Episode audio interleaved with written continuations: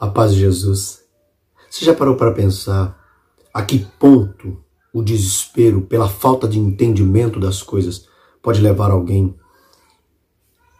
A Bíblia conta a história de Paulo e Silas que estavam presos e que, estando presos, louvavam a Deus por volta da meia-noite. Então, os muros da prisão onde eles estavam se quebraram, as cadeias se abriram e todos foram livres, mas ninguém fugiu.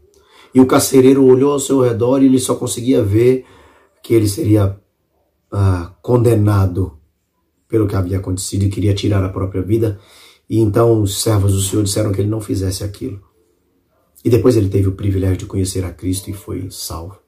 Percebam que aquilo que estava acontecendo na vida dele, o mundo em volta dele foi destruído totalmente. Mas aquilo fazia parte de um propósito de Deus para que ele conhecesse o poder transformador do Cristo. Mas ele não compreendeu isso e queria tirar a própria vida.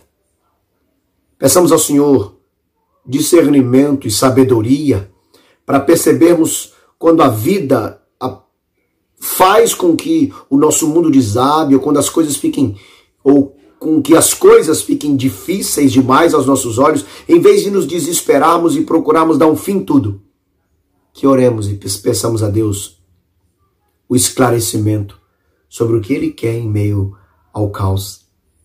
Porque certamente Ele se revela e tem propósitos que vão além daquilo que podemos compreender. Que o Senhor nos oriente e nos ajude. A paz.